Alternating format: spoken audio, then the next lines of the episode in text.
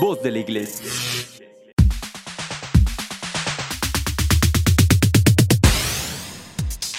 Estás escuchando la mejor estación de radio, Voz de la Iglesia. Transmitiendo vía podcast desde la Arquidiócesis de Tlanepantla en el Estado de México. Un esfuerzo más de la Comisión Provincial de Pastoral de la Comunicación Social para toda la provincia eclesiástica de Tlanepantla. Que su voz resuene hasta el último rincón de la tierra. ¿Qué tal amigos y amigas? Muy buenas tardes. Gracias por estar con nosotros en esta cita que nos damos todos los días miércoles a las 5 de la tarde por las redes sociales de YouTube, de Facebook, en este su programa En la línea de la fe. Es para mí un verdadero placer estar con usted compartiendo este espacio y le agradezco mucho la oportunidad.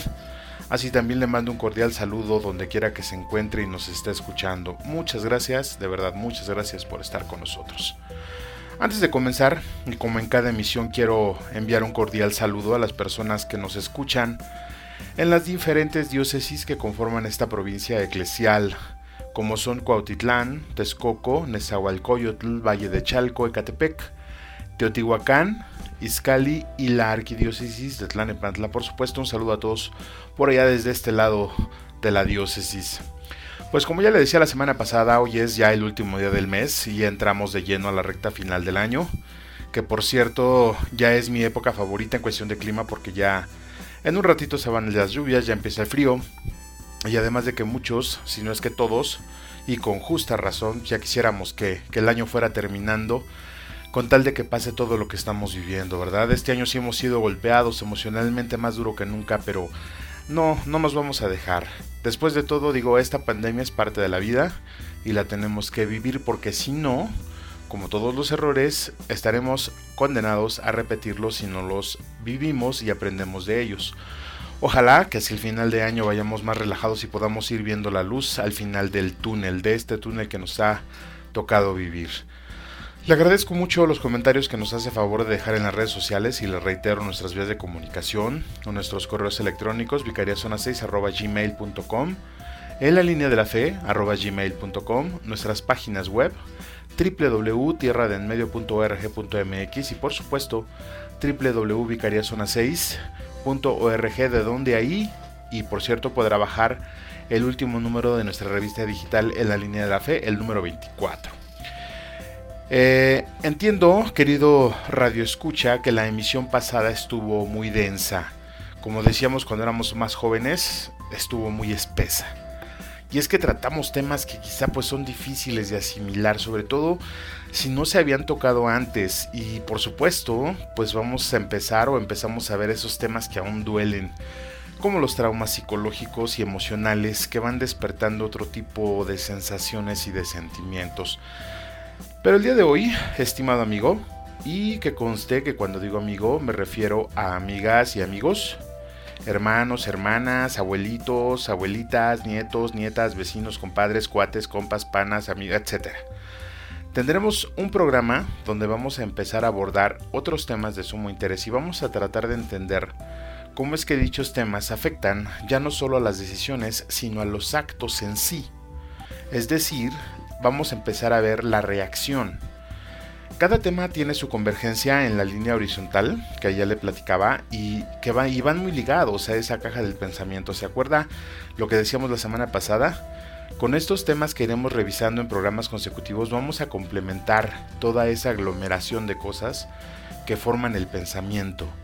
Y los vamos a ver en este punto de nuestro programa porque siguen siendo parte de la persona, es decir, estamos viendo toda la parte que constituye a la persona y que va desde la parte física hasta la parte psicológica, emocional, etcétera. Todo esto dentro de la línea horizontal que ya le mencionaba. Bueno, estos temas que vamos a empezar a, a revisar son el sentimiento o los sentimientos, la razón, la voluntad y la libertad. Pero no se me espante.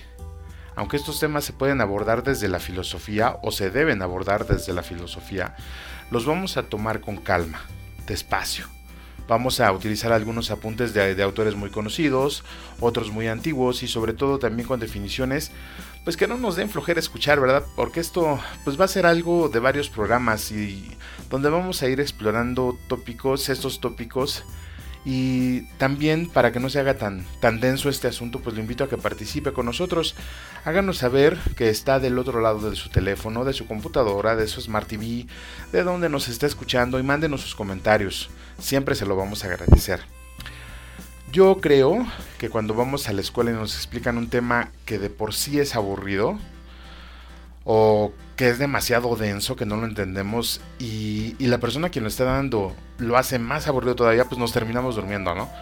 A mí me pasaba mucho en la escuela. Bueno, de hecho me sigue pasando, pero no lo quiero aburrir. Yo no lo quiero aburrir, quiero, quiero interesarlo. Me decía una persona en alguna ocasión que, que ella iba a escuchar el programa, pero si había cosas que no le entendía, pues que se iba a salir. la verdad es que en algún momento estos temas sí pueden ser un poco confusos pero jamás van a dejar de ser interesantes.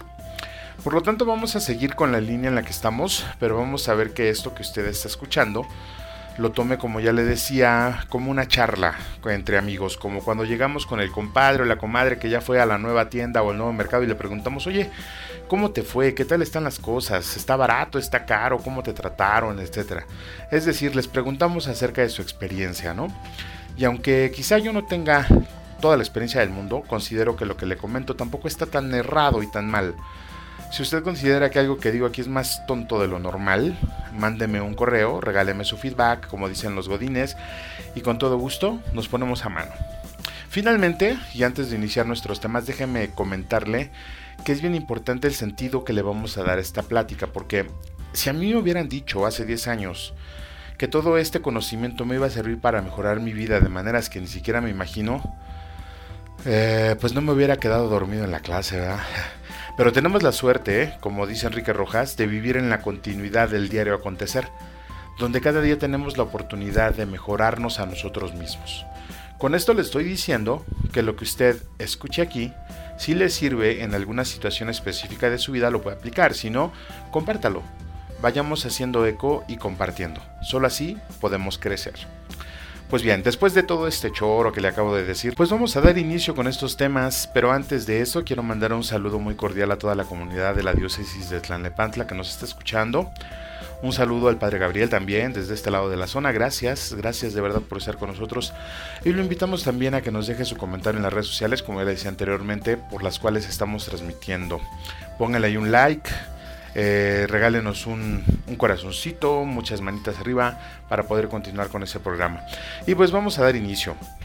Fíjese usted que según una página de etimologías de la hermana República de Chile, la palabra sentir, después de toda la saturación léxica que, nos da, nos deja ver que viene del latín, del latín sentire, que originalmente se aplica para la palabra oír, o que se aplicaba para la palabra oír pero que luego se empezó a usar para nombrar a la percepción de todos los sentidos.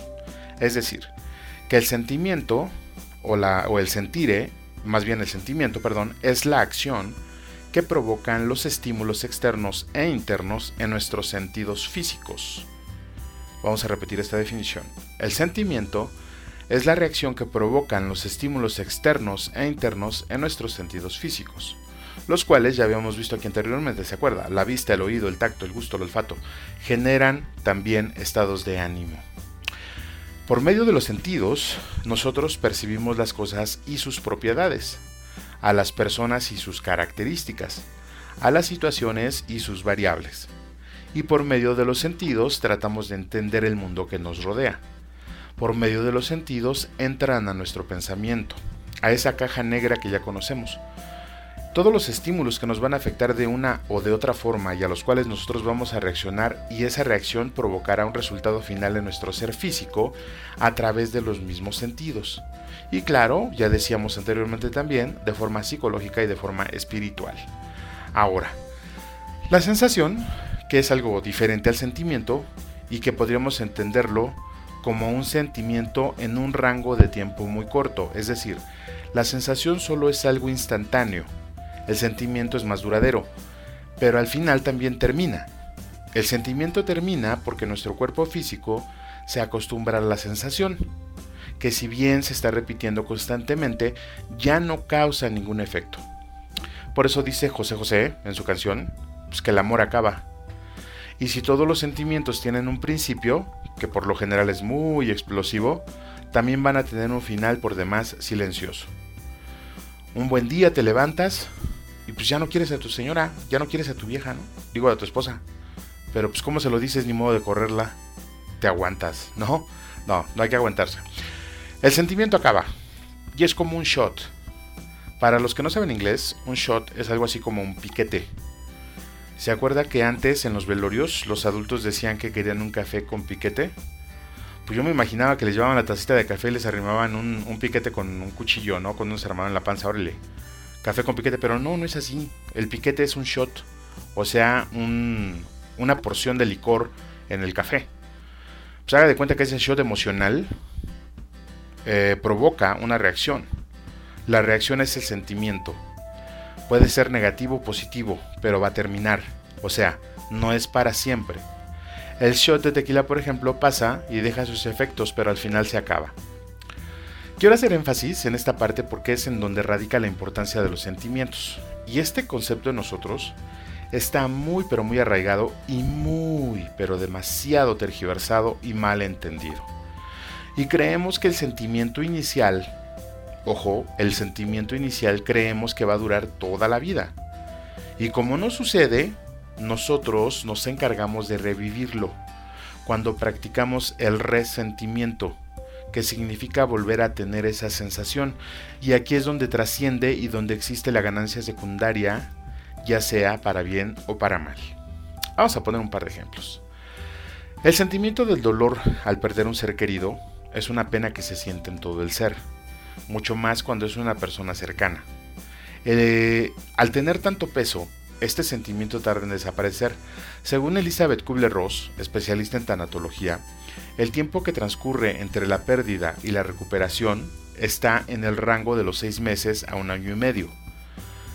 Pero hay personas que por sus traumas emocionales o psicológicos lo convierten en 30 años, o de plano se mueren con la pena de la persona fallecida. Eso se llama síndrome del corazón roto. Es entonces cuando debemos preguntarnos por qué admitimos ese sentimiento tanto tiempo en nuestra vida y por qué dejamos que esa herida permaneciera abierta. Y sobre todo por qué al adoptar esa forma de pensar empezamos a vivir tan mal. Es decir, que no vimos el daño que le estábamos causando a otros. Recordemos que todo tiene repercusión en el mundo físico. Este tema es bien complejo, pero le puedo adelantar que cuando sucede esto es porque hay, entre otras cosas, dentro de nosotros, egoísmos y egocentrismos profundos que por supuesto vayan, van a llevarnos también a una culpabilidad. Una persona normal termina el duelo en el rango que ya le mencionaba, de 6 a un año y medio, de 6 meses a un año y medio, y de a poco se va incorporando a la vida normal. Ahí están los recuerdos, el sentimiento de vez en cuando, pero con el paso del tiempo llega primero la resignación y luego la total aceptación del hecho. El hecho simple y llano de que todos sin duda tenemos que morir. Con las personas que tienen excesos en su vida pasa lo mismo. Quieren mantenerse en un estado constante de sentimiento de satisfacción. Es decir, aquel que experimenta placer, por ejemplo, con el alcohol, y se siente bien con la borrachera o estando borracho o ebrio, no quiere salir de ahí. No le importa lo que pase afuera, él quiere seguir en ese estado y procura y busca siempre estar así o estar en ese estado. Igual el que consume drogas, el que tiene adicción al sexo, a la pornografía, el que golpea a las personas, todos sin duda en algún grado tenemos un exceso.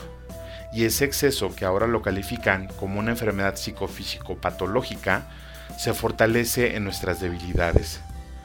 Porque al final todo es cuestión de analizar nuestras fortalezas y nuestras debilidades. Aunque este tema lo trataremos en otros programas, eh, por esa parte de la psique se hizo necesario darnos cuenta que los sentimientos son transitorios, pero no las decisiones. Esas permanecen, ya sea en el acto o en el hecho. La decisión permanece y se convierte en acción. Y aguas, porque las decisiones tomadas por miedo o por amor, que al final de cuentas son sentimientos, son las que más duelen, eh, voy a hacer un paréntesis muy breve aquí. No se confunda, una cosa es la emoción y otra cosa es el sentimiento, lo vamos a aclarar más adelante. Porque al final todo converge en esto. Vamos a dedicar un programa especial para tratar estos temas. Las dos grandes emociones que mueven al hombre o las dos, los dos grandes sentimientos, el amor y el miedo. Decíamos que el sentimiento es un estado de ánimo y ese estado de ánimo marca nuestras acciones. Luego entonces, si estamos tristes, hacemos cosas tristes. A veces tan tristes que son lastimosas. Si estamos alegres, haremos cosas coloridas y alegres. Pero la realidad es que estos dos puntos son extremos de una misma línea. Eh, si vio usted la película de Intensamente me va a entender. No hay un día o un pensamiento donde se tenga un solo tipo de sentimiento, porque podemos experimentar muchos a la vez. Pero lo que sí es un absoluto, como ya le decía, es la decisión. El motivo para hacer las cosas, no el sentimiento para hacer las cosas. Un ejemplo clarísimo es como el amor en el matrimonio con el paso de los años se va transformando hasta alcanzar su plenitud. Y lo mismo del otro lado, vemos como el miedo se transforma hasta devorarnos y hacer de nosotros un guiñapo, un trapo movido al viento, es decir, pues de verdad nada bueno.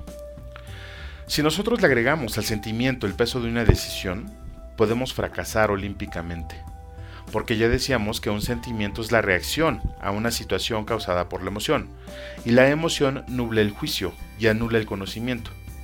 Por el contrario, si teniendo esa sensación o sentimiento buscamos enfriar la cabeza y hacer uso del juicio y del conocimiento, entonces el sentimiento habrá servido para una buena causa.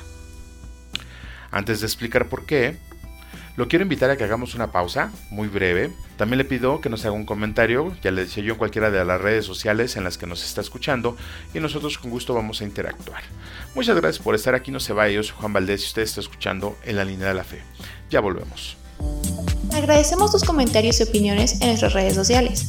Facebook, Arquidiócesis de Tlanepantla. Twitter, diócesis-tlane. Instagram, Arquidiócesis de Tlanepantla. O visita nuestra página www.tierradelmedio.org.mx. Muchas gracias por continuar con nosotros en este su programa en la línea de la fe. Ya estamos de regreso y antes de continuar, quiero enviar unos saludos a todas las personas que están trabajando desde casa y aparte, aparte de trabajar, tienen que soportar todavía a los chamacos. Échenle ganas. No vamos a dejar que la economía se caiga. Además, pues no hay que quejarse. Podemos usar un outfit más relajado, ¿no cree? Bueno, siempre y cuando no sea con el que nos dormimos, ¿verdad? Muy bien, también vamos a enviar un saludo cordial a nuestros amigos que nos escuchan en la diócesis de Texcoco.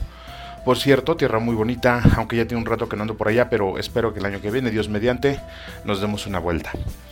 Pues bien, seguimos platicando sobre este tema de los sentimientos, que dicho sea de paso, pues son diferentes a las emociones. Nada más que ahora vamos a ver cómo a veces, o casi siempre, queremos transformar esos sentimientos en emociones que nos orillen a tomar decisiones también eh, de alguna forma visceral. Para esto le voy a poner un ejemplo bien claro. Ponga mucha atención. Nuestro cuerpo tiene ciertos sensores que nos pueden alertar del peligro. Vamos a suponer que si estuviéramos en el bosque, de cierta forma, nuestro cuerpo se mantendría alerta y nuestros sentidos se van a agudizar. Es decir, abrimos más el oído, tenemos más nitidez en la mirada, percibimos olores quizá de manera más concentrada, es decir, tenemos una serie de sensaciones cuando sabemos que estamos en un lugar que posiblemente nos mande un impulso que nos haga salir corriendo. Esas son sensaciones, es decir, eh, periodos breves de tiempo donde sentimos y lo hacemos a través de los sentidos. Las emociones causan eso mismo. Cuando estamos con una persona que nos atrae, por ejemplo, las emociones se actúan sobre los sentidos y hacen que nos suden las manos, las axilas, que nos trabemos al hablar, que se nos ericen los vellos de los brazos y que la mirada se dilate al mismo tiempo que la sonrisa se extiende de oreja a oreja. Yo creo que sí ha visto ese gesto, principalmente los adolescentes, ¿no? Cuando ven así como que al príncipe azul o, a la bella durmiente, eh, la, sonrisa se le pinta casi de oreja a oreja y, su mirada se les pone así como de borreguito a medio morir. Ambos casos son sensaciones, uno causado por un estímulo exterior, el otro por un estímulo, un estímulo interior, pero ambos se procesan en ese conjunto de cosas que llamamos pensamiento y que ya vimos en el programa anterior. El problema es cuando le asignamos a los estímulos físicos un grado de emoción, es decir, el estímulo propiamente no la trae, pero ese grado que nosotros le vamos a dar solo va a existir en nuestra cabeza. Voy a repetir esta parte. El problema es cuando le asignamos a los estímulos físicos que no traen emoción un grado de emoción que solo va a existir en nuestra cabeza. Recordemos que las emociones solo son nuestras y de nadie más. O cuando hacemos que una emoción pase al plano físico, es decir, la reacción. Permítame explicarle un poco. En el ejemplo del hombre en el bosque o en la selva que le platicaba anteriormente, el hombre está consciente del peligro, y si es un cazador, por ejemplo, ya conoce todo lo que hay que saber del bosque y espera a sus presas agazapado en una zanja, sin hacer ruido, y quizá en total oscuridad, a medianoche, solo. Está consciente de que la presa que espera va a bajar a tomar agua, pero también sabe que el depredador que merodea el abrevadero anda buscando la misma presa. Una vez que se hace consciente del peligro, las emociones se hacen a un lado, porque las emociones no son parte del peligro. El peligro es bien eh, físico, el peligro es latente, el peligro es tangible. Las emociones solo están en nuestra cabeza. Ahora imagine usted a ese mismo cazador que tiene que hacer todo lo anterior, pero antes de salir al bosque vio como cinco películas de terror. ¿Cree usted que se sentirá cómodo a la medianoche, en el bosque, solo y en total oscuridad? Las variables no cambiaron. Es decir, está la oscuridad, está la presa, está el, depredador. No ha cambiado nada. Pero en este caso, el cazador ya alimentó sus emociones o eh, la actividad de forma muy negativa. Por el contrario, el mismo cazador acaba de ver una película de fantasía, por ejemplo, y que está totalmente alegre y casi eufórico, que lo pone así. ¿Considera usted que también estará cómodo en el bosque ahora? Es decir, con lo mismo que lo anterior. Igual, las variables no cambiaron, pero también incluyo las emociones. Entonces, estará distraído, estará sumamente contento, se estará acordando de lo que vio y por la euforia va a perder a la presa.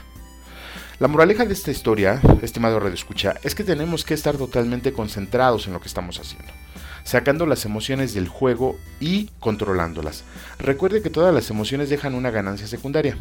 Por eso se hace tan difícil con sacarlas del juego, porque nos gusta lo que nos dejan. Esa ganancia secundaria puede ser negativa o positiva, física, psicológica o espiritual, que a veces preferimos, como ya le decía, preferimos esas sensaciones que solo están en nuestra cabeza, lo preferimos a lo real. ¿Qué sucede entonces cuando transformamos una emoción en un sentimiento? Es decir, cuando lo llevamos al plano físico. Las reacciones también son muy explosivas, ya sea para bien o para mal, siempre van a ser explosivas. Vayamos entonces al ejemplo de la persona que se queda babeando por otra cada vez que la ve. Generalmente los hombres somos así, las mujeres también, pero son más discretas. La emoción que nos causa el estímulo de ver al príncipe azul con pelo en pecho o depilado, según el gusto, alto, güero, ojo claro, o chaparro, moreno y ojo alegre, también seguro el gusto, hace que nuestro cuerpo segregue algo que se llaman feromonas. Es algo muy natural, porque recuerde que formamos parte de los animales de este mundo, que luego analizaremos esa parte. Esas hormonas tienen el propósito de hacer match, o sea, para los que no entienden el inglés, es encontrar pareja. Y lo hacemos todo el tiempo, toda la vida, es parte de nuestra sexualidad. Entonces, sucede que la susodicha o susodicho expresa esa emoción que siente por dentro. Ya se imaginará ese hervidero en la cabeza, la panza, el pecho, las manos, los pies hasta los ojos. En un acto físico, imagínense nada más todo, todas esas emociones expresadas en un acto físico, ¿cómo sería? Bueno, pues las reacciones físicas de los sentimientos, como en el caso anterior, pueden ser simplemente una sonrisa, un abrazo muy efusivo, un saludo de beso que le ensalive todo el cachete, o cosas por el estilo. Es decir, transformamos la emoción que solo vive nosotros en un acto físico de la mejor manera que podamos. Porque quizá en ese momento lo que nos está dictando nuestro ser animal es que queremos besar a esa persona. Pero por la concurrencia, nuestros valores, porque está la pareja, digo, porque está la familia, o porque cualquier otra cosa, no nos atrevemos a hacerlo. Bueno, la mayoría, algunos sí, de plano se avientan, ¿no? Esos gestos, esos actos, nos producen un estado de ánimo, como el hombre en el bosque. Es como si hubiéramos visto la película de color de rosa y externáramos también esa emoción. Nos distraemos tanto con esa belleza, ya sea masculina o femenina, que perdemos la noción de todo. Recuerde que la emoción pues, es una droga finalmente y hacemos que nuestro cuerpo se relaje a tal grado que bajamos todas las defensas y ¿qué cree? En ese estado estamos totalmente vulnerables. Esto se llama estar embelesado. Pero esta sensación o sentimiento no se produce o no la produce eso nada más, sino también como ya decíamos, produce un cuadro depresivo, lo puede producir un cuadro depresivo o algún padecimiento clínico. Y le vuelvo a insistir, todo lo anterior se genera solo en nosotros y nosotros lo externamos de forma física. Ahora, imaginemos que estamos en la misma reunión donde vemos el galán de nuestros sueños. bueno, de sus sueños pero ahora es una pareja, es decir, ya no va usted sola o solo. Ah, ya va con su pareja, ya están casados y pues van a la fiesta. Eh, generalmente quien la riega primero en estas situaciones es el hombre. No hemos podido superar eso y le cuento un secreto, la verdad es que no creo que lo podamos hacer. Pero no es nuestra culpa, de verdad, es algo natural. Cuando le platique yo sobre la sexualidad y teología del cuerpo me va a entender. En fin, está la pareja en la fiesta. Y pues este amigo ubica una presa. Y al fin, pues macho alfa, pelo en pecho, lomo plateado, no puede hacer nada porque su esposa está al lado. Pero sí deja que en su interior empiezan a fluir en él todas las emociones que usted de forma tan malsana ya se está imaginando. Sí, todo eso que usted pensó, el caballero del ejemplo también ya lo pensó, ya lo analizó y le gustaría ejecutarlo. Obvio, ya ve que las mujeres pues tienen el don de, ser adivinas, ¿no? La dama en cuestión se da cuenta y ella también deja que las emociones negativas en su cuerpo empiecen a fluir y cuidado. Porque ella sí las va a externar y de la peor forma. O bueno, hay algunas que son recatadas, pero la mayoría anda armada. Entonces, reaccionan, si no con un pellizco en alguna parte blanda, por lo menos con un zape, un levantón de patilla. Y las cachetadas y gritos no se hacen esperar. Digo, no es porque a mí me haya pasado, me han contado que así sucede. Pero yo le aconsejo a los caballeros que en esas situaciones lo mejor de plano es echarse a correr. No, no es cierto, luego vamos a platicar también de ese tipo de cosas que suceden en esos ambientes sociales, ¿verdad? Esas emociones que permitimos y transformamos en sensaciones físicas o sentimientos, porque está involucrado todo el cuerpo, son extremadamente dañinas, mucho más para quien las sufre, pues, en este caso el caballero, ¿no? Pero solo si se lleva a cabo la acción, o sea, la reacción, que es donde se libera la adrenalina, y otras secreciones cerebrales que se generan al momento de la emoción, aunque le repito, la emoción solo se genera en nosotros mismos, pero se alimenta de nuestros traumas emocionales y psicológicos, lo que hace que se genere la reacción física a la acción emocional.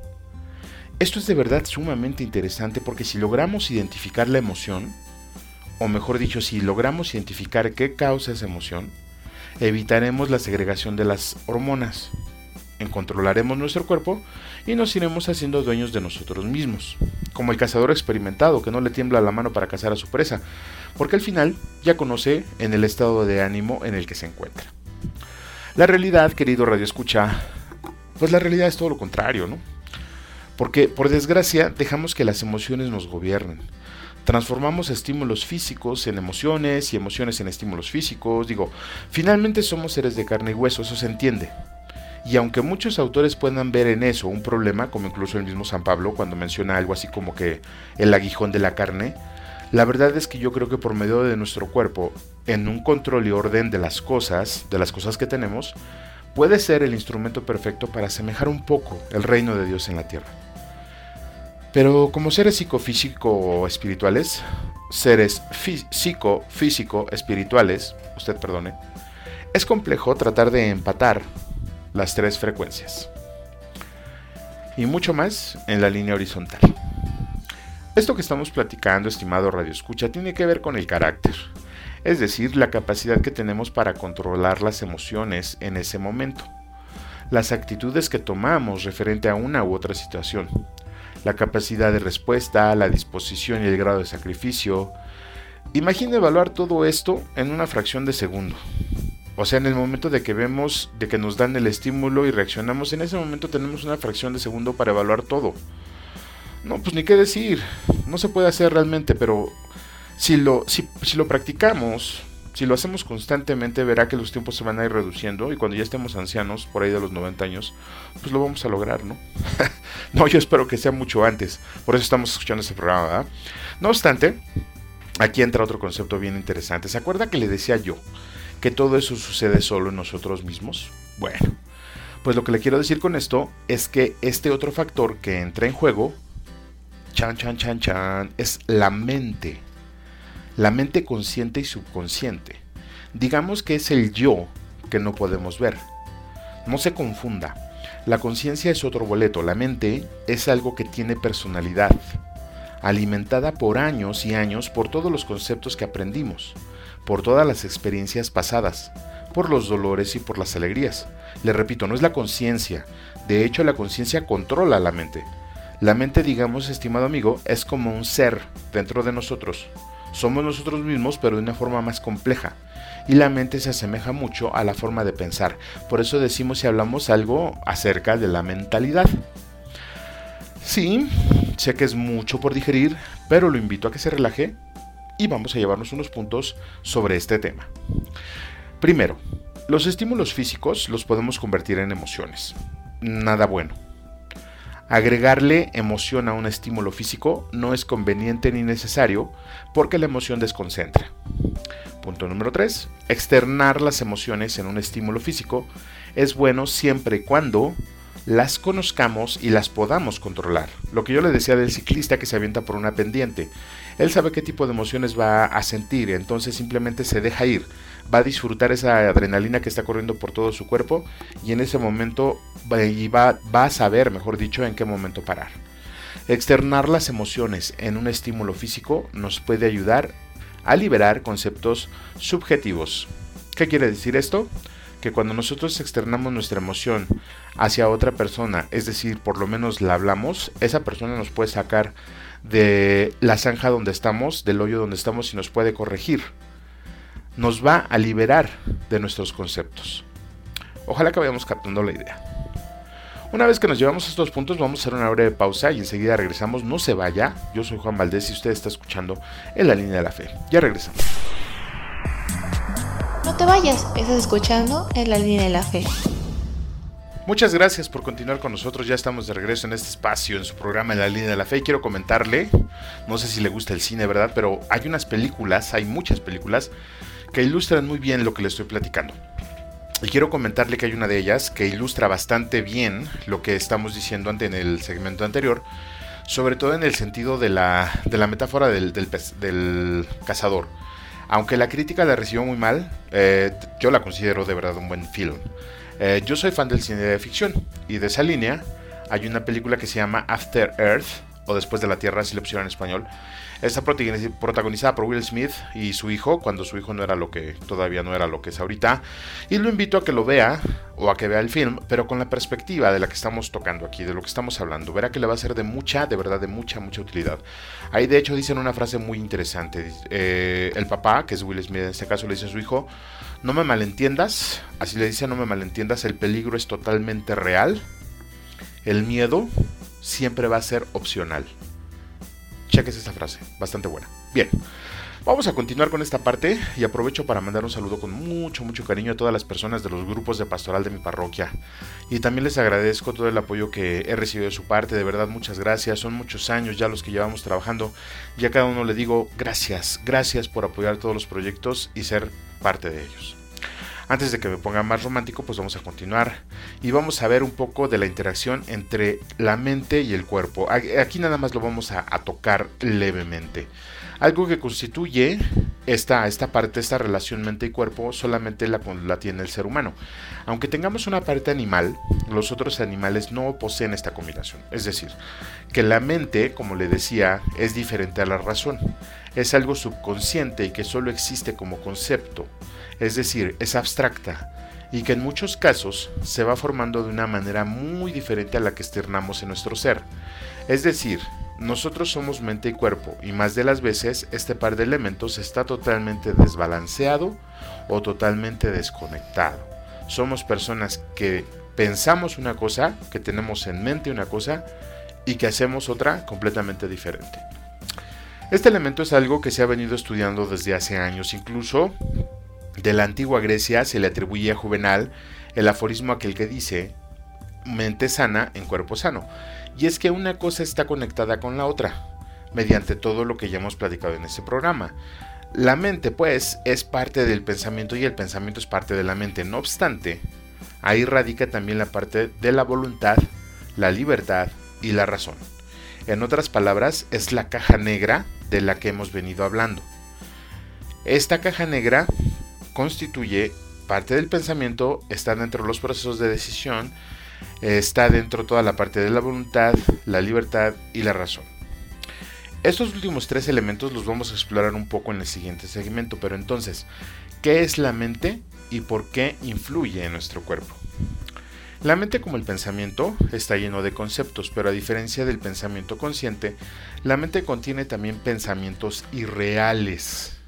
Es decir, produce pensamientos que son meras suposiciones y que trastocan nuestro cuerpo. Por eso algunos expertos se refieren a la mente como el ser subconsciente, pero esos pensamientos que se generan y que ahí abundan son producto de algo, porque recordemos que estando en este mundo todo tiene un origen. Ese algo puede ser la reacción a una acción que ya nos pasó. El problema es que nuestra mente, en base al conocimiento, por eso le decía que es diferente a la razón, porque en base a esa razón, a ese juicio y a ese pensamiento, la mente va a crear eh, escenarios, mundos completos, donde puede tergiversar absolutamente todo. Entonces hay que tener mucho cuidado cuando empecemos a imaginar, porque la imaginación se va y la mente se va y se va y se va. Y va, hay personas que incluso tienen que medicarse porque no dejan de, pensar o, los tienen que poner en un programa de radio porque no dejan de hablar. Es todo un problema. Entonces hay que controlar la mente porque al final de cuentas, le digo, puede tergiversar todo lo que nos dicen, todo lo que nos enseñan si tenemos malas bases, si tenemos eh, malas acciones. Entonces por eso le digo que es interesante. Es la reacción a una acción que ya nos pasó, esos pensamientos.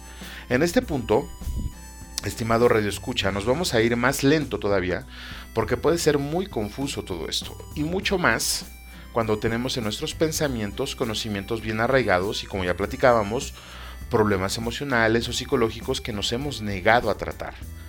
Por eso entendamos primero que la mente, según la psicología, es un conjunto de actividades tanto conscientes como inconscientes, como la percepción, es decir, los sentidos, el razonamiento, el aprendizaje, la creatividad, la imaginación o la memoria, cosas que van a jugar un papel extremadamente importante y que iremos revisando. Recordando un poco algo de los programas anteriores, hemos de revisar estas cosas que como ya le decía también, eh, pues tienen un punto de mejora. Es decir, conociendo nuestro cuerpo, podemos saber por los síntomas si lo que padecemos es una gripe o es algo más serio. Utilizamos el razonamiento para darle validez a esas percepciones y usando la memoria también, porque ya los hemos experimentado y aprendemos del pasado para no caer en los mismos errores, almacenando la experiencia en la memoria, mientras que usamos la imaginación y la creatividad para crear soluciones a nuestros problemas. Pero todo lo anterior se puede tergiversar, moldear y hasta modificar de forma súper, súper negativa, que en algún punto y momento se va a volver en nuestra contra. Y la mente, que es el conjunto de todo lo anterior, vaya y juegue contra nosotros. Todo esto como resultado de tener mal o erróneo nuestro pensamiento, que ya vimos en los programas anteriores, y que la información que procesamos nosotros la tergiversamos. Por eso le recuerdo que los pensamientos, la información, el razonamiento, que no hemos visto aún todavía el juicio, y la información que nos metamos a la cabeza siempre va a influir para formar una mente mucho más sana. Vamos a retener este punto. Nuestra mente es pensamiento, antes que todo, luego razonamiento, inteligencia y memoria, voluntad y libertad. Como ya vimos en el programa anterior, el pensamiento se puede moldear, se puede nutrir. El razonamiento, que lo veremos en el siguiente segmento, es la parte del análisis que junto con la inteligencia va a verificar la información. Y la memoria, como bueno, ya explicábamos anteriormente, pues la memoria es otro asunto, es un asunto completamente aparte, porque es algo tan fascinante que puede ser por sí sola una causa extrema de las emociones, tanto positivas como negativas. Yo imagino a la memoria como si fuese un archivo que tenemos en la cabeza, algo así como como una biblioteca y, también es un concepto nada más, no, es no hay una forma física, no es algo tangible eh, donde viva la memoria o donde podamos encontrar la memoria. Es un concepto y quiero ejemplificarlo como ya le decía, como si fuera una biblioteca. Imagínese usted una enorme biblioteca donde están archivados y almacenados todos sus recuerdos desde que usted era un niño, incluso aquellos de los que ya no tiene conciencia. Y esos recuerdos están constituidos por imágenes, sonidos, olores, sentimientos, reacciones físicas y todo aquello que usted experimentó en ese momento. Todo esto es tan poderoso y le damos tanta fuerza que hay personas que quieren convertir esos recuerdos en su realidad. Y eso puede suceder por causas patológicas, o sea, por una enfermedad, o porque simplemente queremos repetir la sensación. ¿Se acuerda que decíamos estar sintiendo una y otra y otra y otra vez lo mismo porque nos gusta? Es decir, queremos volver a sentir. El problema de esto, pues es que ahí nos perdemos, ¿verdad? Y si hay personas que dependen de nosotros, en este caso, si, si esta persona es mamá o es papá, pues los hijos son los que siguen, los que terminan perdiendo, ¿no? Las personas que utilizan su memoria, o mejor dicho, la malutilizan y la convierten en un refugio para escapar de la realidad, recordemos que la memoria es el pasado de nuestra vida, eh, pues todo lo que ahí vemos solo va a residir en nuestra cabeza y eso no lo saben. Los actos físicos en el mundo son diferentes. Las repercusiones que tienen nuestras emociones se van a ver en los actos que nosotros hacemos en este mundo. ¿Recuerda la parte de las emociones que generan repercusiones físicas, psicológicas, espirituales? Bueno, pues en la memoria tenemos las repercusiones psicológicas y espirituales, ahí es donde se almacenan. Las físicas, como ya le decía, las vamos a ver a nuestro alrededor es decir, toda la estela de destrucción que vamos eh, dejando o toda la estela de buena vibra que vamos dejando también. Les decía yo que las personas que viven viajando a la memoria de forma constante o de plano se plantan en ella son los que padecen y tienen cuadros depresivos muy severos. Son aquellos que se la pasan hojeando un álbum de fotografías que al menos para ellos están vivas. Y se siente tan bien ahí, estar ahí, que no quieren salirse y ahí se pierden. Eso es otra causa de la depresión. Por otro lado, están aquellos que van a los espacios vacíos de la memoria y divagan pensando en un futuro que aún no llega. Y aunque después hablaremos del tiempo, en este punto le quiero comentar que el que piensa mucho en el pasado padece de depresión y el que piensa mucho en el futuro padece de ansiedad. Dos enfermedades que por desgracia están muy arraigadas en nuestro tiempo.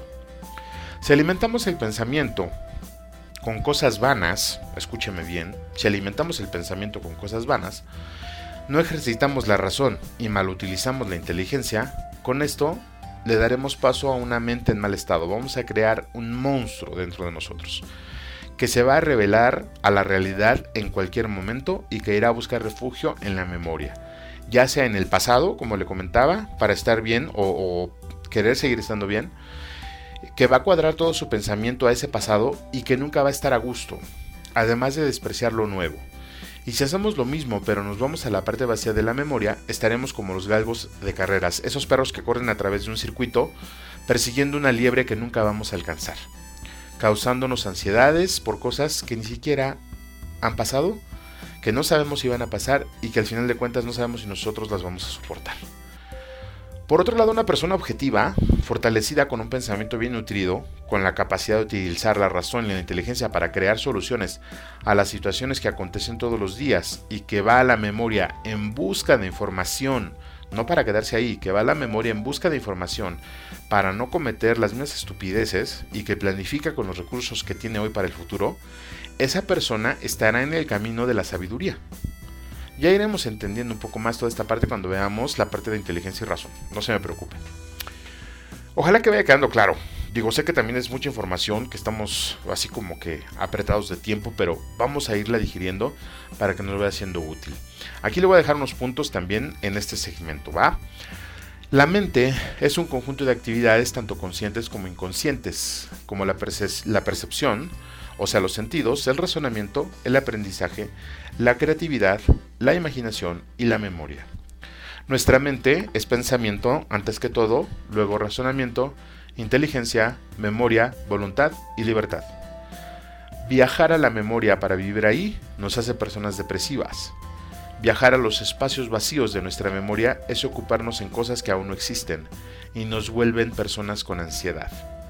La objetividad radica en utilizar la memoria como un archivo de referencia y no ocupar los espacios vacíos con pensamientos de cosas que aún no existen. Ser objetivo es tomar conciencia del momento en el que se vive y los recursos que se tienen. Sé que todo esto quizás suena complejo, por eso lo invito a que si es necesario repita una y otra vez este programa hasta que capte la idea, porque de verdad sí está, está bastante, bastante complejo. Pero bien, vamos a hacer otra breve pausa. Yo les sigo invitando a que nos deje un comentario en nuestras redes sociales por donde nos está haciendo el favor de escucharnos. Una manita arriba si usted quiere, suscríbase a nuestros canales de YouTube. Y pues de verdad, vamos a tratar de seguir eh, enviando y respondiendo sus correos que nos pueden enviar a la parte, al correo de en la línea de la fe arroba gmail.com, a vicaría zona 6 arroba gmail.com también. Ahí con todo gusto les estaremos respondiendo. Yo soy Juan Valdés, no le recuerdo que usted está escuchando en la línea de la fe. Ya regresamos. Agradecemos tus comentarios y opiniones en nuestras redes sociales. Facebook, Arquidiócesis de Tlanepantla. Twitter, diócesis-tlane. Instagram, Arquidiócesis de Tlanepantla. O visita nuestra página www.tierradelmedio.org.mx.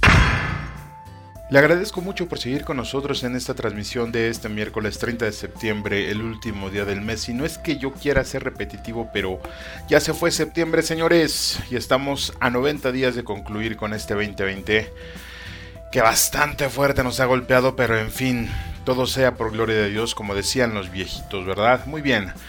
Vamos a tratar de entender este asunto de la relación que hay entre el cuerpo, que es la parte física, y la mente que es la parte que no podemos ver ni tocar, y cómo solo sentimos los efectos cuando la utilizamos mal y claro, cuando lo utilizamos bien. Para esto voy a utilizar una analogía con la computadora, ojalá que quede claro. Una computadora se compone básicamente de dos elementos, el hardware y el software. El hardware es la parte física, es decir, la pantalla, el gabinete, el teclado, el mouse.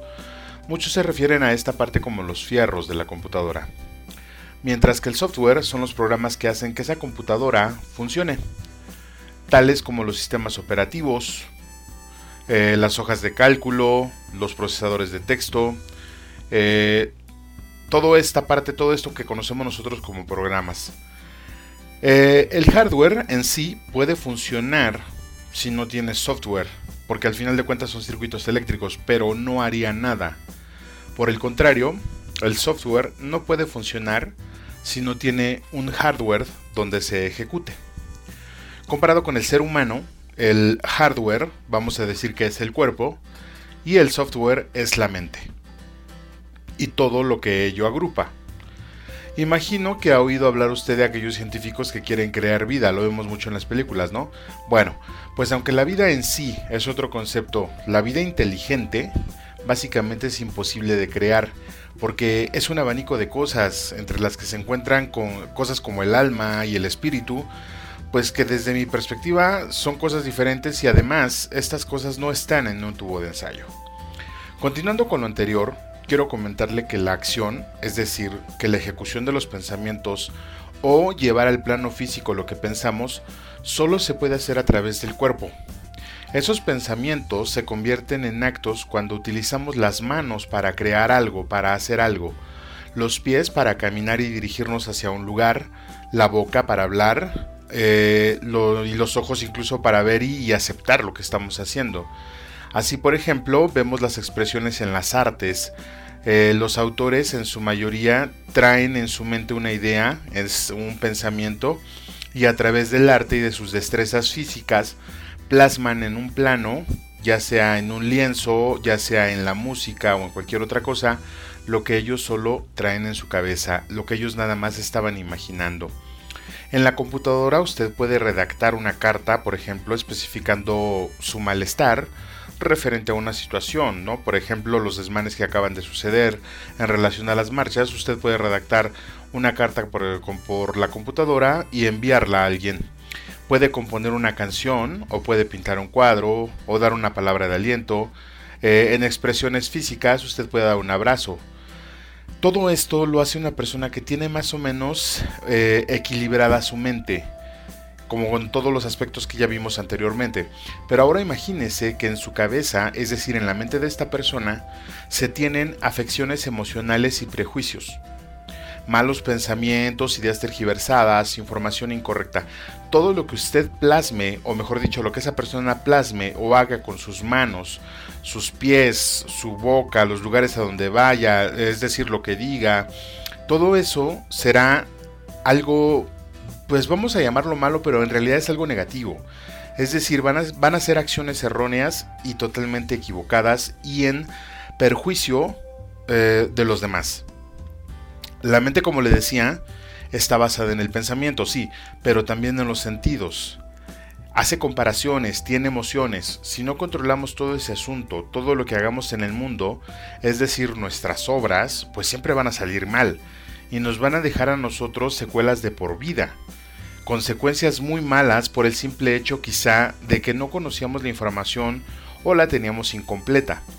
Por eso decían los griegos, mente sana en cuerpo sano, porque una mente sana es una mente informada que jamás va a permitir que el cuerpo esté mal. Y para esto vamos rápidamente con un ejemplo. En Internet abunda información acerca de la diabetes una enfermedad que está marcando nuestro tiempo y a muchas personas y de todas las generaciones. Hay niños que tienen diabetes. La diabetes es una prueba clara de, la, de lo desconectado que tenemos nuestra mente de nuestro cuerpo y de lo mal informada que está nuestra mente en sí, que nuestro pensamiento está mal compuesto, que nuestra conciencia está dormida o a veces no existe y que nuestra inteligencia pues ni siquiera sabemos qué es, ¿no? Ni siquiera la ocupamos. Por este hecho, no podemos culpar ni a las empresas que venden golosinas, ni a los gobiernos que no tienen programas de salud. Los únicos responsables de esta otra pandemia, como le han puesto a la diabetes, somos nosotros, y solo nosotros somos quienes podemos solucionarla. Pero ¿cómo va eso? ¿O por qué? Bueno, pues podemos empezar mejorando todo nuestro pensamiento referente a la comida. ¿Se acuerda que hablábamos de los conceptos? Bueno, pues hay personas que consideran que el alimento es un concepto básico y es de lo único que va a alimentarse el hombre. Eh, después de eso podemos empezar a gobernar nuestras emociones como el placer de comer y también podemos evitar la gula, consumiendo buena información y conociendo nuestro cuerpo. Eh, estoy muy seguro que usted se estará preguntando, pero es que hay personas que padecen esa enfermedad de forma genética. Sí, eso, eso lo entiendo. Pero la gran mayoría de los que padecen dicha enfermedad es por un descuido flagrante de su ser. Es decir, saben lo que les hace daño, sabemos lo que nos hace daño, pero lo queremos comer. Es decir, asumimos el riesgo de enfermarnos porque no queremos perdernos del placer. Y luego por ahí van otras ideas que vamos a ir tratando en otros programas, pero vamos a quedarnos con esto. Una mente mal formada va a utilizar al cuerpo, y escúcheme bien, para satisfacer los deseos que, que dominan esa mente y justificar sus tergiversados pensamientos y experimentar una y otra vez y otra vez ese placer o hacer lo necesario para obtener el objeto del deseo. ¿Se acuerda que hablábamos de ese concepto anteriormente, el objeto del deseo? Bueno, pues aquí va otro ejemplo relacionado a esto. Un joven o persona que tiene el concepto erróneo del trabajo, vamos a decirlo así, va a tratar de huir de él todas las veces que se pueda. Es decir, que en su casa no tuvo educación, que no le, nunca le dijeron que las cosas se ganan por medio del trabajo o que se puede comer mediante el trabajo. Eh, quizá nunca se lo dijeron o a lo mejor se lo dijeron pero él no lo quiso entender, no sabemos. Hasta que ya no consigue empleo, llega un punto en que ya no le dan trabajo. Entonces, su mente, que está mal formada, como le decía anteriormente, le va a decir y le va a repetir que él tiene que tener las cosas a pesar de que no trabaje, pero lo va a disfrazar de una necesidad. Y escúcheme bien cuando, es cuando le digo que es diferente una necesidad real de no tener que comer a una necesidad de quererse comprar unos tenis de moda sin haber trabajado. En fin, esta mente, este pensamiento le va a estar repitiendo que tiene derecho a las cosas sin habérselas ganado. Se, va, se las va a repetir tantas veces que se lo va a creer. Y va a empezar primero con pequeños delitos, luego en algo donde probablemente por desgracia se le quede la vida. Y todo simplemente porque no tuvo, no quiso, no le dieron o no sabía un mejor concepto acerca del trabajo. Pero que quede claro que todo eso lo va a hacer de forma bien consciente, sabiendo los peligros, sabiendo que es algo no correcto. Pero le va a pesar más el deseo, como ya le decía, o la necesidad que él cree que es, necesidad, que todo el riesgo que pueda correr. Lo único que no tiene, pues es la voluntad para no hacer las cosas, porque de saber que está mal, él sabe que está mal. Eh, bueno, vamos a estamos hablando de personas que están, que tienen la misma, el mismo nivel de, eh, ¿cómo lo podríamos llamar? De estar sanos, así como usted y yo, que tienen la misma capacidad. Esas personas que se arriesgan y que saben a qué van y que saben eh, el castigo que les va a llegar, lo están haciendo de forma consciente. La otra forma en que nuestra mente influye en nuestro cuerpo, pues ya la hemos visto aquí, cuando por el descontrol de las emociones segregamos hormonas que van minando poco a poco nuestra salud.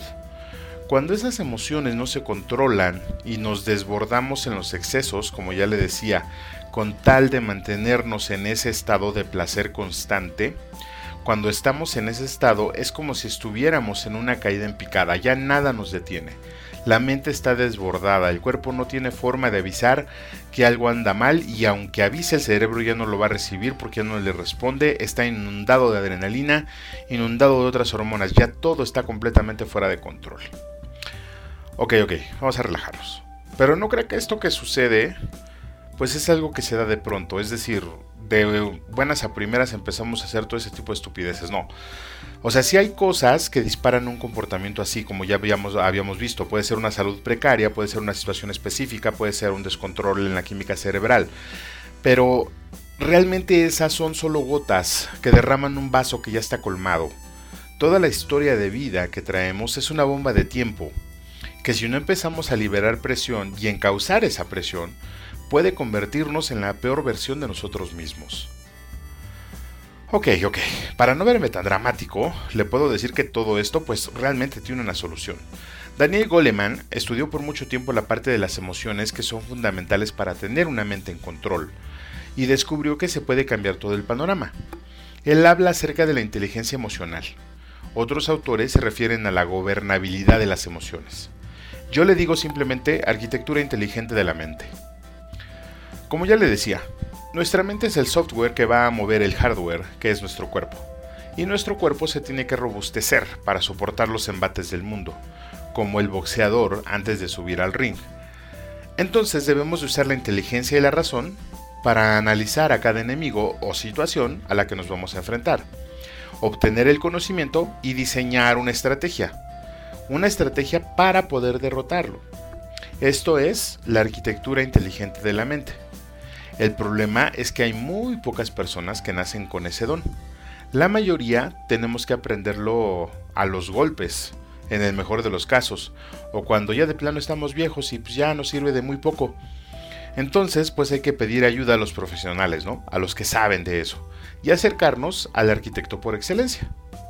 Obviamente, pues el Cristo, quien supo configurar su vida, dominar sus emociones y tener una mente calmada aún en las peores situaciones que vivió.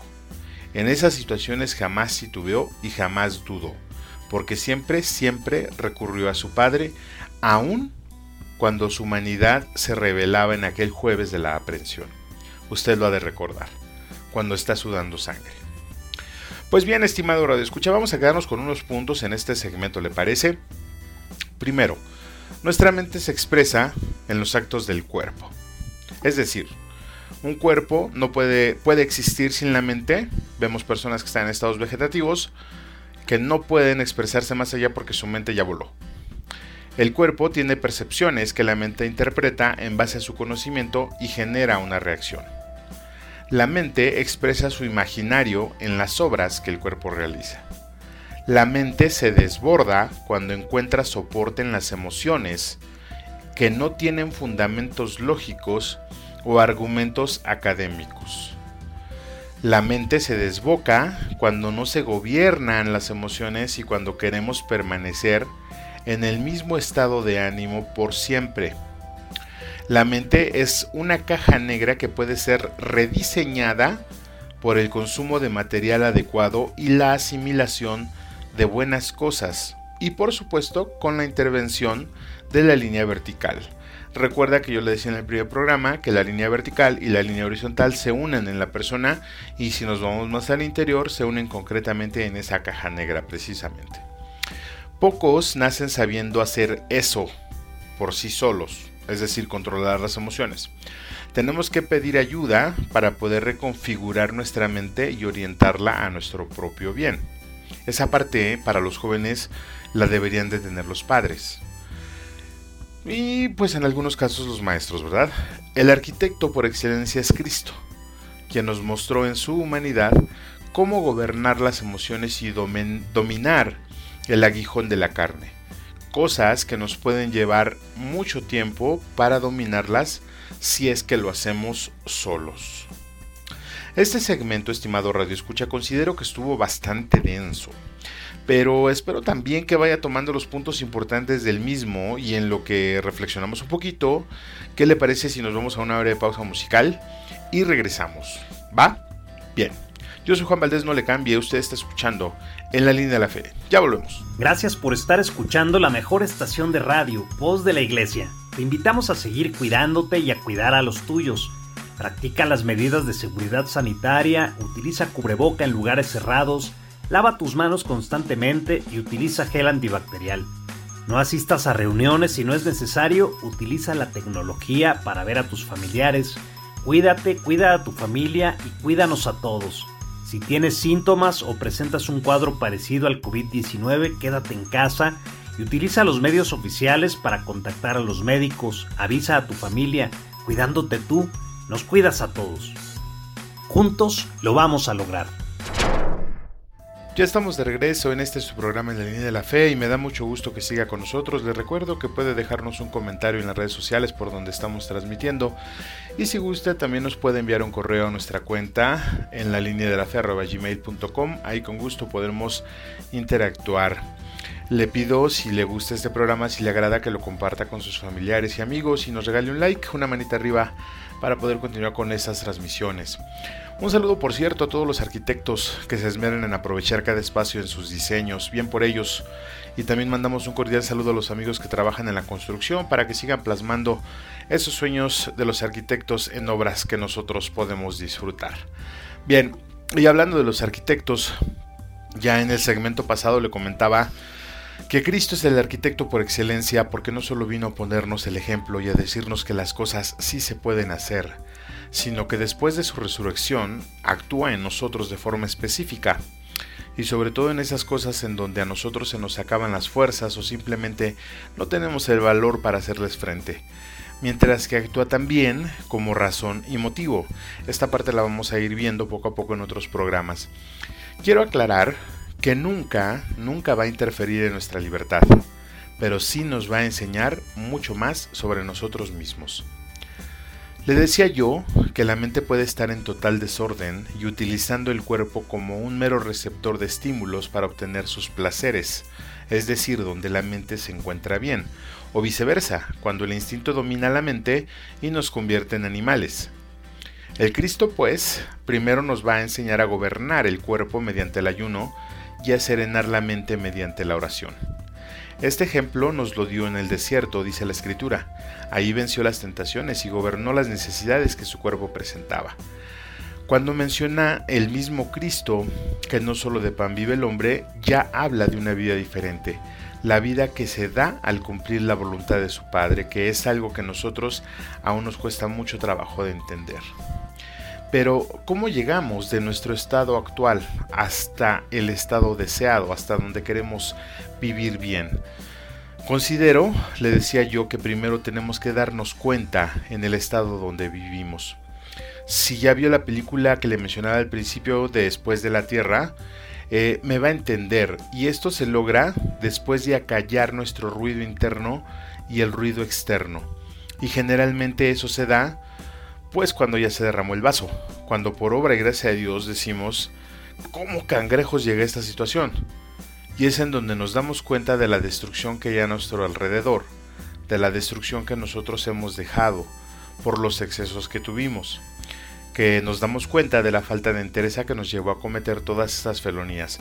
En pocas palabras, es cuando despertamos con una cruda terrible en medio de la nada y sin un recuerdo de saber qué fue lo que pasó.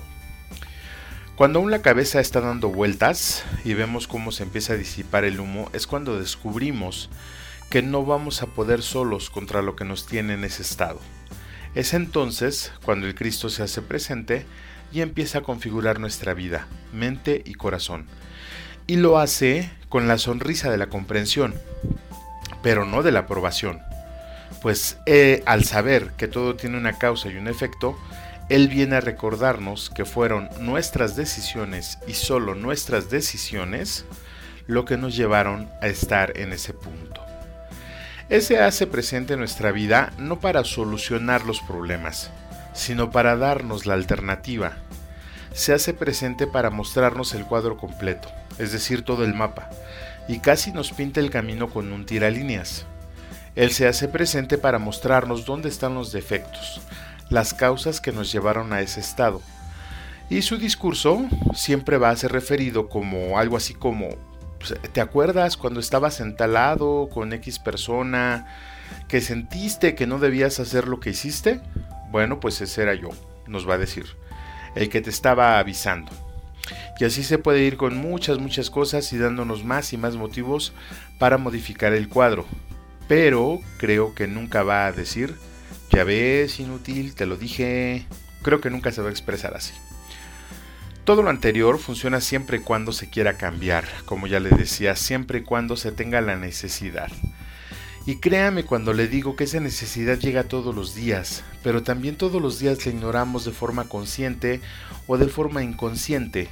Y una de las causas, me atrevo a decir, es porque simplemente nos gusta estar en ese estado. Porque obtenemos una ganancia secundaria, pero a un precio muy alto. Y con eso nos vamos alejando cada vez más y más hasta que ya no percibimos la luz del sol y nos morimos de frío. Pero recordemos, pues que finalmente es nuestra decisión. Volviendo a lo del ayuno que le mencionaba, el ayuno y la oración pues nos pueden ayudar a dominar nuestro cuerpo y mente en contextos que no se imagina. Y cuando hablo de ayunar no es por lo facilito, ¿eh? es aventarse al ruedo y abstenerse realmente de las cosas, no solo del alimento, sino de todo aquello que nosotros bien sabemos que nos hace daño. Y luego, para dominar toda la angustia, estrés, ansiedad, depresión y otras cosas que causa el ayuno, pues está la oración. La oración es el bálsamo perfecto que llega del Padre a través de su línea vertical que está conectada a nuestra caja negra. Mientras el Cristo camina a nuestro lado, cargando también su cruz y poniéndonos el ejemplo de que sí se puede. No crea, estimado Radio Escucha, que esto será algo fácil. Realmente no lo es. ¿Vio cómo terminó el Cristo? Todo golpeado, ensangrentado, maltratado, con salivazos en el rostro pues quizá nosotros no terminemos igual, pero por ahí va la cosa. ¿Por qué se hace necesario involucrar a Cristo en este proceso? Porque Él es el amor con el que debemos de envolver todas nuestras actividades. Si hacemos este tipo de cosas sin amor, sin caridad, sin misericordia, ya sea hacia nosotros mismos y hacia los demás, entonces el ayuno se va a convertir en un castigo. El dominio de la mente se va a volver opresión. Y pues hay muchos ejemplos de hombres y mujeres que castigan a su cuerpo o a su mente en un afán de perfeccionarlos. Y terminan siendo asesinos seriales o se hunden en las drogas, sin mencionar a los violadores y psicóticos. Terminan siendo más imperfectos. Es decir, muchas de las personas que cultivan su mente y fortifican su cuerpo por cualquier otra cosa que no sea el amor, están condenados a perderse en el camino y caer en el culto al cuerpo o en ver a la ciencia como la única respuesta a las cosas de la vida. Pero aquella persona que invita al Cristo a esa carrera, a ese ayuno, a esa lectura, a esa clase, a cualquier actividad para mejorar su vida, lo va a hacer mucho más rápido, lo va a hacer mejor y se va a sentir bien consigo mismo y en armonía. Serenar la mente para ver las cosas con claridad, fortalecer el cuerpo para alcanzar los destinos a los que se quiere llegar y todo con amor diría un comercial, pues no tiene precio. Ya para finalizar, querido amigo, lo invito a que en esta semana, en este día, en cada actividad, analice, verifique y opte por invitar a Cristo a configurar esa caja negra de la que hablamos. para que la verticalidad fluya y se mantenga y con eso generemos una horizontalidad sana con nuestro entorno y con los demás. El Cristo, como arquitecto de nuestra vida, no cobra por sus servicios, solo hay que invitarlo. Bien, pues hemos llegado al final de esta emisión. Ojalá que lo que hemos platicado aquí pueda usted capitalizarlo en cosas y frutos buenos para su vida. Si tiene dudas de dónde encontrar al maestro, acérquese al sagrario, verá que no lo va a defraudar. Le agradezco por su tiempo y le invito a que nos siga todos los miércoles a las 5 de la tarde por las redes sociales. Y junto con ello también quiero agradecer al equipo de ingenieros que hacen posible que este programa esté al aire, a la Comisión de Comunicaciones, a nuestras voces en off, Gustavo Pérez, Sarita Camacho, nuestro editor estrella Víctor El Generito Valdés y a todas las personas que hacen posible que este programa se siga transmitiendo. A usted, por supuesto, nuevamente, muchas gracias por escucharnos y darnos un poco de su tiempo. Y sin dudarlo, adiós por la oportunidad de compartir con ustedes esta información. Yo soy Juan Valdés de la Pastoral de las Comunicaciones. Este es su programa en la línea de la fe. Muchas gracias, que Dios le siga bendiciendo y que tenga una excelente semana y un feliz inicio de mes. Hasta la próxima, que esté muy bien. Agradecemos tu preferencia y te recordamos que puedes volver a escuchar tu programa en la línea de la fe, en nuestras redes sociales o en el portal de la diócesis www.tierradenmedio.org.mx. Te esperamos el próximo miércoles a las 5 de la tarde. No te lo pierdas, que su voz resuene hasta el último rincón de la tierra.